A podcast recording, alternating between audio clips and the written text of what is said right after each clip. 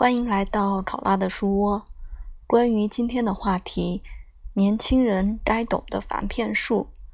其实刚看到的时候，我真的觉得，呃，自己好像在这方面没有什么可以讲的和交流的。嗯，防骗术。但后来我想了想，自己好像也有呃受骗的这种经历，可以和大家分享一下，也。讲一下也回顾一下，就是我们可以怎样防范这样的呃小风险吧。那我呢是十几年前刚工作的时候，那会儿还非常流行用 QQ 嘛，那会儿的 QQ 就相当于我们现在的微信，都是大家平时交流很日常的工具。嗯，当时我记细节我记不太清了，嗯，就是通过一个 QQ 的。呃，那种诈骗吧，说我和我的另外一个好朋友好像中了，嗯，中了什么奖还是怎样了？我细节我记不太清了，但是就需要我要先给他们转三百多块钱还是四百多块钱，因为那会儿现在没有这么方便，手机银行啊，在手机上就可以操作转账。我记得我当时还。兴冲冲的跑到离单位很近的一个银行，呃，去用存折还是卡啊给对方转了钱。转了，其实转了过后，在回单位的路上，我就已经意识到自己受骗了。但是那会儿就觉得，嗯，怎么办呢？嗯，因为钱也不多，所以就没有追究。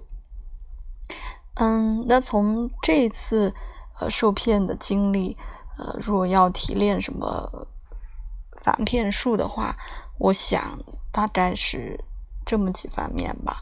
首先，可能我们对于接收的信息要保持一个理性、客观的态度。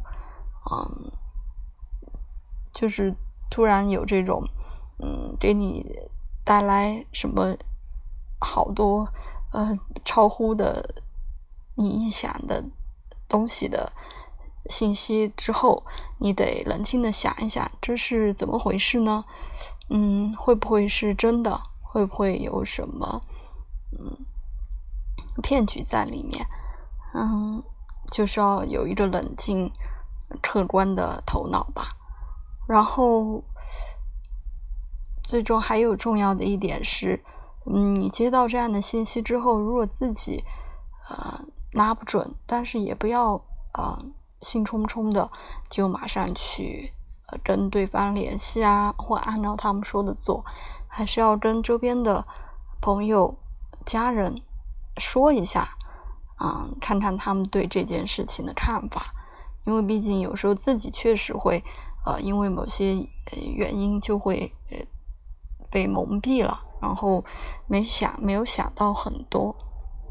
啊，总体来说就是不要太冲动，然后和周围的人，呃，分享一下这个信息，看看，嗯，是不是妥当。